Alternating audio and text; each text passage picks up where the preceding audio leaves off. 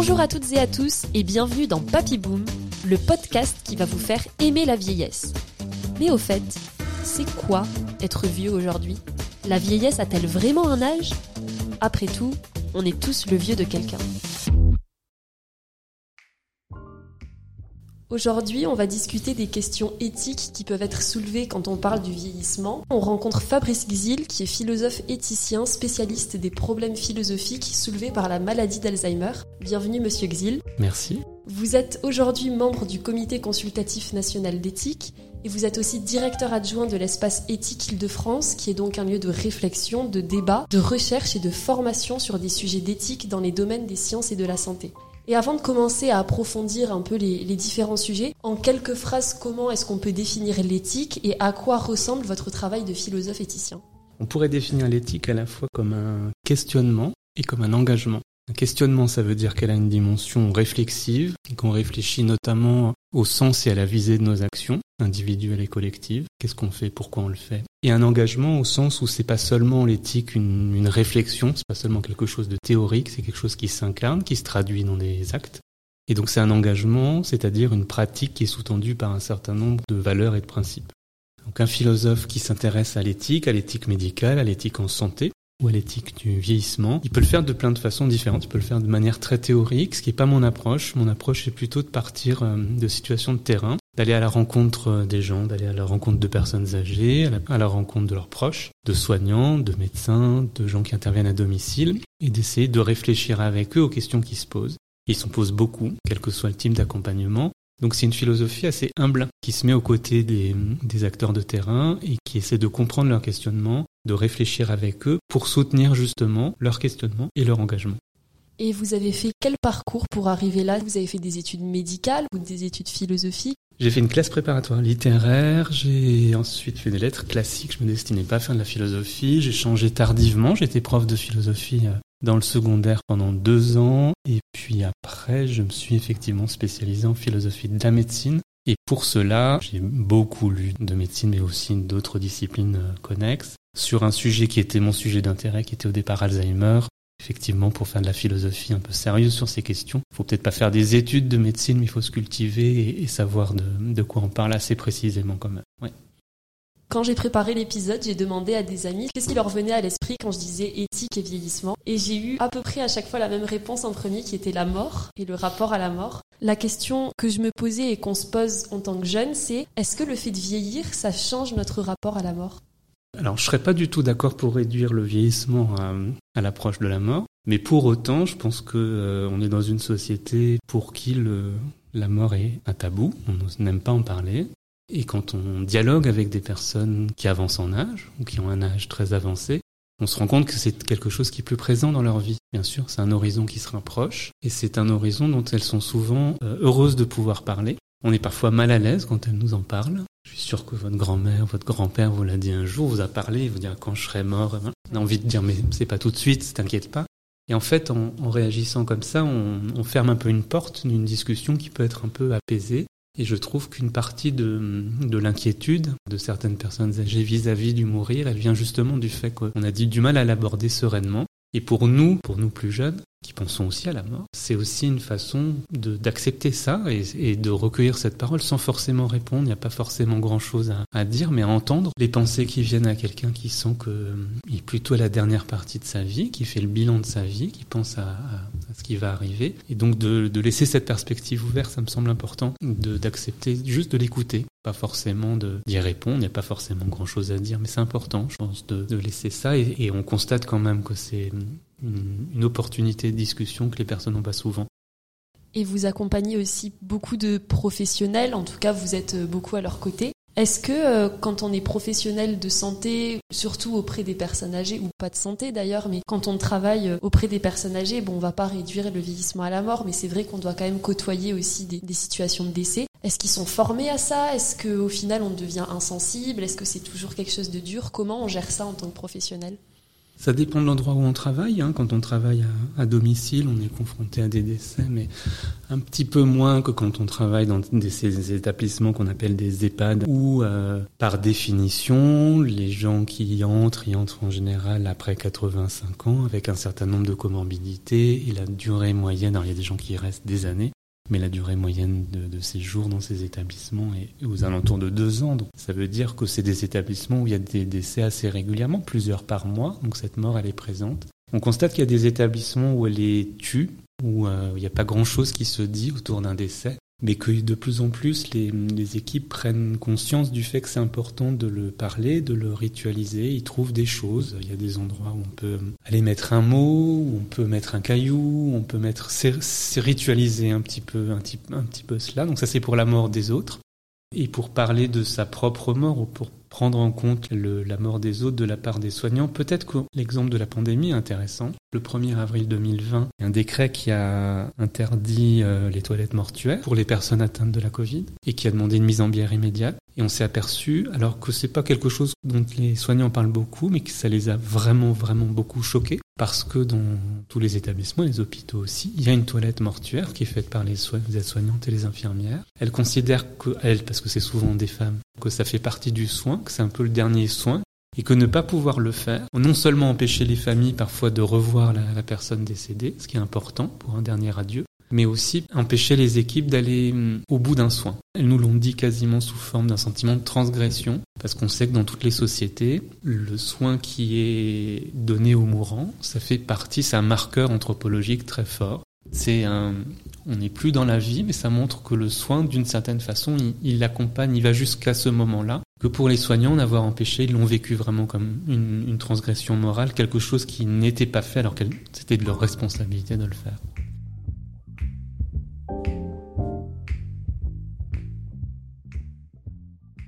Vous avez parlé euh, de la pandémie qui est quand même un exemple assez particulier. J'ai l'impression qu'il y a eu beaucoup de situations difficiles déjà, ce fait de pas pouvoir faire ce dernier soin. Comment est-ce que vous, vous avez pu les, accompagner dans toutes ces questions qui ont pu se poser? Ils ont eu, ils se sont posé beaucoup de questions, ils ont rencontré énormément de situations difficiles parce qu'il fallait euh, au début de la pandémie, en tout cas quand on connaissait pas bien les modalités de transmission, quand on n'avait pas de masque, quand on n'avait pas de gel hydroalcoolique, quand on n'avait pas assez de blouse, on a eu des, mesures un peu maximalistes. Les équipes les ont comprises. Pour lutter contre le virus, il fallait euh, restreindre un certain nombre d'activités, prendre des repas en chambre, parfois confiner les personnes en chambre pendant plusieurs semaines, restreindre les sorties restreindre les visites des familles, donc ça fait un enchaînement de, de privation de liberté extrêmement important tout en comprenant la, cohérence des, des, mesures, les équipes ont eu le sentiment que c'était aller à rebours totalement de tout ce qu'elles apportent. Donc éthiquement, c'est intéressant parce que ça montre ce à quoi les équipes sont attachées, ce qu'elles essayent de préserver. Et ils ont essayé de réintroduire le plus vite possible, dès qu'on a un peu mieux connu, dès qu'on a eu le matériel de protection, dès que le déconfinement de l'ensemble des Français a été décidé, on a essayé d'alléger les mesures.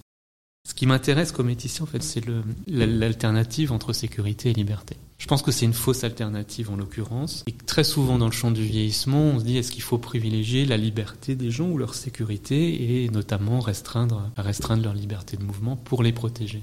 Je pense qu'à partir du moment où on raisonne en opposant les deux, euh, on a déjà perdu moralement ou éthiquement, parce qu'on accepte qu'il y a des personnes dans la société pour lesquelles on va privilégier la sécurité. Et on l'a bien vu, nous, comme on a eu du mal pendant deux ans à soutenir, à accepter les restrictions de liberté qui nous étaient imposées. Et je pense qu'au contraire, toute la question est pour des personnes fragilisées de savoir comment compte tenu de leur vulnérabilité, on va leur donner le maximum de liberté dans des conditions de sécurité optimales. Mais ce qui devrait primer toujours, c'est la liberté. Et la sécurité est là pour le faire dans des conditions sécurisantes pour la personne elle-même. Et là encore, la pandémie a été une sorte de révélateur parce qu'elle nous a emmenés sur cette pente où on avait euh, un peu tendance spontanément à les opposer.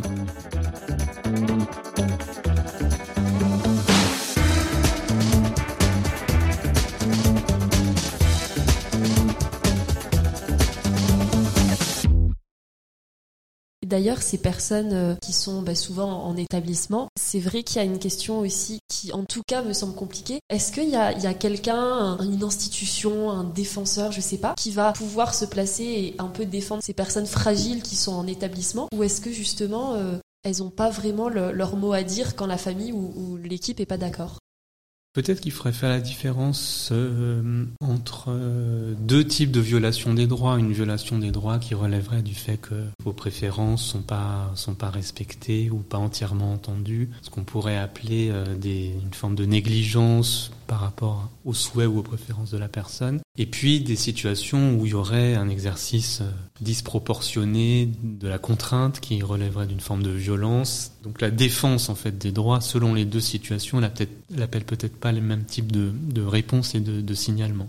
Quand vous êtes euh, face à une situation de, violence, par exemple, exercée à l'encontre de quelqu'un, la réponse, elle, devrait être assez rapide et assez forte. Et là, c'est des mesures de, de signalement euh, procureur de la République, au service de police. Pour les maltraitances plus ordinaires ou pour les violations des droits plus ordinaires, je pense que euh, bien sûr vous pouvez faire appel aux défenseurs des droits, vous avez tous les recours administratifs, mais je pense qu'on ne s'en sortira pas véritablement dans ces situations de vulnérabilité s'il n'y a pas une vigilance en fait de tous des professionnels eux-mêmes par rapport à ce qu'ils font, des familles par rapport à ce qu'elles constatent ou à la façon dont elles accompagnent. Et je pense qu'on sera vraiment efficace sur ces questions qu'à partir du moment où on considère tous, comme vous le dites, qu'il y a une forme de, de vigilance extrême à avoir vis-à-vis du respect des droits de personnes qui sont non seulement vulnérabilisées, mais dans l'incapacité de faire valoir leurs droits ou de faire rétablir leurs droits lorsqu'ils sont bafoués.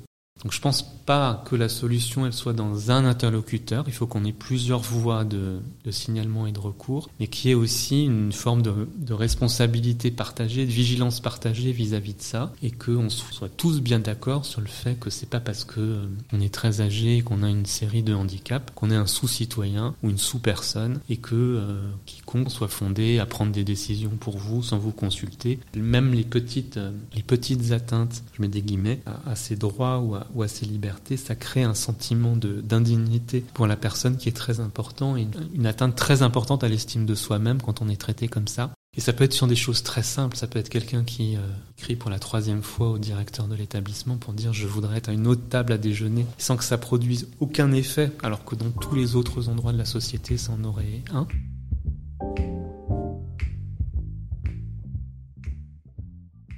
Il y a aussi euh, beaucoup de, de, comportements qui peuvent être assez négatifs, avec des visions négatives, stéréotypées aussi sur les personnes âgées. Et il y a notamment euh, le fait, c'est dénoncé aussi par les personnes âgées elles-mêmes, qu'elles soient infantilisées assez facilement. Et ça doit être assez désagréable quand on se rend compte que, voilà, on, on nous infantilise comme ça, alors qu'on peut encore choisir, on est encore acteur de notre vie. Est-ce que vous, vous avez euh, un peu travaillé là-dessus? Est-ce que vous avez des explications sur pourquoi on a tendance à infantiliser? Comment on pourrait faire en sorte aussi d'écouter davantage les personnes âgées sans tomber dans des schémas, soit de prendre des décisions pour elles, soit de les infantiliser?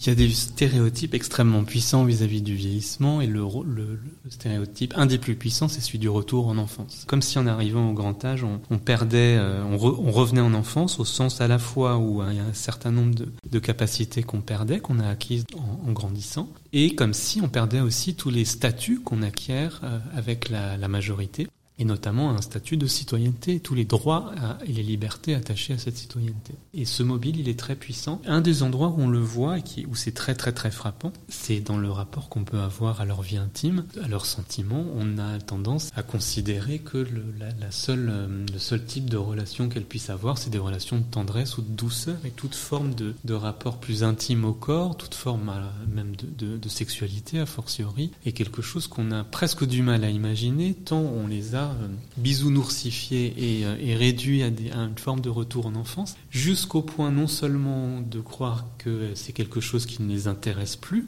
et que euh, sous prétexte qu'on est vieux, on n'a plus de désir, par exemple, mais même à être choqué quand c'est présent. Et je trouve que la, meilleure façon, en fait, de, de lutter contre ces stéréotypes, c'est de donner la parole aux personnes elles-mêmes. Il y a des associations qui se crée, y compris euh, pour montrer que la diversité des orientations sexuelles, elle reste présente au grand âge. Et de faire prendre ça en compte par les institutions médico-sociales, c'est un, un, un, défi important. Cette question-là, elle est, voilà, je la trouve doublement, euh, doublement difficile parce qu'il y a à la fois un aveuglement par rapport à cette dimension d'existence. Donc on enlève des pans entiers de ce qu'est la personne et on la réduit à un état antérieur. Et encore plus, si elle le manifeste, euh, il y a une forme de, de presque de, de, de, choc ou de condamnation qui s'exerce. Donc là, on a vraiment vraiment du, du, du travail. Et je pense que, à part la prise de parole par les personnes elles-mêmes pour le raconter et nous remettre juste les pieds sur terre et nous, et nous, et nous faire comprendre qu'effectivement, il n'y a aucune raison pour que on cesse d'être des êtres désirants passé un certain âge, ben voilà, cette parole-là, elle peut nous le, nous le faire comprendre. Je crois que tout le reste, ça, peut être une campagne, mais, mais ça ne modifiera pas fondamentalement nos perceptions, qui sont très ancrées. Euh, et donc on a, voilà, on a besoin que cette parole nous le rappelle fortement. Ça tombe bien que, que vous partiez sur ce sujet un peu de, de l'intime, de la sexualité, parce que j'avais prévu euh, d'en parler, donc vous m'avez mâché le travail déjà. Justement, je voulais parler de Grey Pride de Francis Carrier. Donc c'est une association qui a pour but de lutter contre l'invisibilisation des personnes âgées, notamment LGBT. J'ai prévu un petit extrait d'interview qu'on va écouter ensemble et ensuite on, on pourra discuter un peu de cette initiative. Je suis Francis Carrier, j'ai 67 ans et j'ai créé il y a maintenant 5 ans l'association Grey Pride qui se préoccupe de la situation des vieux LGBT. Parce qu'on ne fait pas partie des, jeunes et beaux, eh bien, on est réputé ne pas avoir de sexualité ou avoir une sexualité qui est refusée par la société. C'est-à-dire que euh, un, vieux monsieur, il va être taxé de vieux pervers, et une femme, c'est pire. On va considérer, on va pas dire qu'elle est perverse, on va dire qu'elle est folle. Donc là, c'était Francis Carrier, le, président de l'association, qui s'exprimait. Ça revient sur ce dont vous parliez, et j'ai l'impression que c'est un sujet qui est tabou en général, mais dans les établissements comme les EHPAD, ça doit être encore plus compliqué. Est-ce qu'il y a des choses qui sont prévues dans les EHPAD pour euh, voilà pour l'intimité, la sexualité des personnes âgées, ou est-ce que ça reste encore très compliqué euh Je crois que l'idée qu'il faille respecter la vie intime individuelle, elle passe. Elle est, désormais plus reconnue qu'elle ne l'a été. Euh, ça se passe par des choses très, très simples, hein, qui est simplement de, frapper à la porte avant d'entrer. Il y a un enjeu là par rapport aux établissements qu'on appelle médico-sociaux, c'est-à-dire quand on, vous n'êtes pas dans un hôpital par exemple, mais que vous êtes dans un lieu qui est aussi un lieu, un lieu de soins, mais aussi un lieu de vie. Dans un hôpital, on admet implicitement que notre intimité soit un peu malmenée que les soignants rentrent un peu à tout bout de champ du jour ou de la nuit, parce qu'il y, a le motif des soins. Dans les établissements qu'on appelle médico-sociaux, où les gens vivent, si on applique cette logique hospitalière et si on malmène en permanence cette intimité, ça va encore une fois avoir des effets euh, très important sur l'estime que les personnes peuvent avoir d'elles-mêmes. Et ça va jusqu'à la prise en compte de comment on vous habille dans un établissement euh, d'hébergement. Est-ce que vous avez vos habits à vous? Est-ce que vous avez euh, un uniforme? Est-ce que vous avez une chambre dont l'entrée est respectée? Donc ça, je trouve que pour ce qui est de l'intimité individuelle, on a fait des progrès. Et l'idée qu'on n'est pas dans un hôpital et qu'on est dans un lieu de soins et dans un lieu de vie, c'est un peu plus pris en compte. En revanche, euh, sur ce qui a trait au désir, je trouve que on peut encore faire des progrès, on peut encore faire des progrès socialement, mais et dans les établissements. Il n'y a pas de raison que les stéréotypes qui sont très présents dans la société soient pas présents aussi dans ces établissements. Ils y sont présents. Ce qui est intéressant dans l'extrait que vous avez cité, c'est la différence qui est faite entre les hommes et les femmes. Et effectivement, on le constate. Alors déjà par définition, les personnes âgées sont plus souvent des femmes que des hommes pour des raisons d'espérance de vie. Et on constate un traitement différencié d'un certain nombre de choses et y compris de, de, ce rapport au corps, de ce rapport au désir, de ce rapport au plaisir. Comme on le constate d'ailleurs pour les gens plus jeunes, le, le, rapport à la sexualité, au plaisir, au désir est très genré et on a une couche supplémentaire de désapprobation morale ou commune qui est, qui est importante. Donc je, je pense que là, euh, l'initiative qui est prise par Grey Pride, par exemple, elle est importante. L'endroit où c'est difficile, évidemment, c'est quand euh, on parle de personnes dont on dit qu'elles n'ont, entre guillemets, plus toute leur tête. Quand on s'interroge sur euh, les capacités de discernement de, l'une ou deux des personnes qui euh, ont une relation intime et qu'on se demande si, en gros, ils sont, véritablement consentants. Donc là, on a un certain nombre, un certain nombre d'interrogations avec un certain nombre de personnes qui disent oui, mais enfin, si en raison de ces troubles cognitifs, par exemple, une personne a des troubles du discernement, on ne peut pas dire qu'elle est authentiquement consentante et toute forme de rapport au corps avec elle peut être considérée comme un viol. Légalement, on peut avoir une approche très restrictive de ces situations. À l'inverse, vous pouvez prendre la question sous un autre angle et vous demander de quel droit, sous prétexte que quelqu'un a des troubles cognitifs, euh, on va lui barrer euh, l'accès à toute forme de plaisir, à toute forme de relation intime avec autrui. Est-ce que ça suppose véritablement d'avoir euh, des compétences cognitives si développées que ça pour donner peut-être pas un consentement, mais une forme d'assentiment à une relation? Donc évidemment, ça demande de la vigilance, mais je trouve que parfois, au motif des droits et de la protection des personnes, on peut aussi interdire des choses et barrer des accès à certaines choses sans lesquelles bah, aucun d'entre nous peut vivre. On ne peut pas vivre sans relation euh, intime avec nos proches, on ne peut pas vivre sans être touché par les personnes qu'on aime et qui nous aiment. Et ça, parfois, on l'oublie euh, dans ces établissements, euh, mais pas seulement dans ces établissements. Donc c'est peut-être, encore une fois, en, repartant de notre expérience à nous, on arrive à, lutter un peu contre les stéréotypes, mais en même temps, il y a des logiques institutionnelles. Et euh, si vous êtes directeur d'EHPAD et qu'on vous menace qu'une famille vous dit ma mère est Alzheimer, si euh, on s'aperçoit qu'elle a eu des relations avec quiconque, on va vous poursuivre parce que par définition ça aurait été un viol comme directeur, vous aurez peut-être envie d'avoir une approche restrictive pour pas avoir d'ennui. On voit qu'il y a quand même euh, beaucoup de sujets à traiter parce qu'en quelques dizaines de minutes, on a parlé euh, de mort, d'intimité. Est-ce que euh, si on a envie de se pencher un peu plus sur ça, vous avez des livres, des films, une ressource à conseiller que vous aimez bien ou plusieurs? Il y a deux films que je trouve absolument fascinants qui parlent de la même chose, qui parlent de, de l'apparition de troubles cognitifs chez des personnes. Le premier film, c'est The Father, qui est tiré d'une pièce de théâtre où Anthony Hopkins joue le rôle d'un homme euh, qui doit avoir 70, 70, 80 ans et qui commence progressivement à avoir des, des troubles cognitifs dont sa fille prend soin. Et le film est tourné de, c'est Florian Zeller qui est l'auteur de, de, la pièce, c'est le père en français. Et euh, le, le, film est tourné de telle façon qu'on est soi-même, le spectateur est lui-même perdu dans les lieux, comme l'est le personnage d'Anthony Hopkins, et euh, à ne pas toujours savoir dans quel appartement on est, est-ce que je suis dans le mien, dans celui de ma fille. Donc celui-là me, me semble vraiment intéressant. Et l'autre en regard, c'est Still Alice, euh, qui est un autre film sur la maladie d'Alzheimer, qui survient plutôt chez une personne de 50 ans, c'est une forme familiale de la maladie avec Julianne Moore, qui a eu énormément de, prix pour ce, rôle, et qui interprète de manière absolument phénoménale le, à la fois la façon dont les troubles sont vécus, on voit que dans les situations, ils ne sont pas vécus de la même façon, la façon dont les proches réagissent, qui encore une fois est, extrêmement euh, différente, et je trouve que euh, ça c'est le privilège de, de l'art et de la littérature sur la philosophie qui nous battra toujours, parce qu'elle pense beaucoup plus que la philosophie, je trouve, essaye euh, patiemment et laborieusement de, de, de réfléchir alors que dans l'art et la littérature, tout est euh,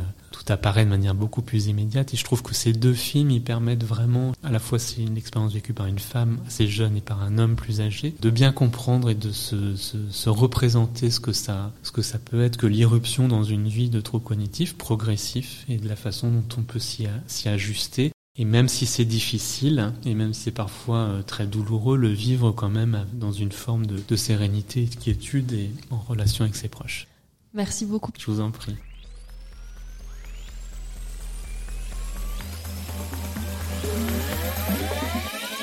C'est déjà la fin de la première saison de Papy Boom. J'espère que vous avez pris du plaisir à découvrir ce podcast et que la vieillesse n'a désormais presque plus aucun secret pour vous. Si ce podcast vous a plu, n'hésitez pas à lui laisser une note et à le partager.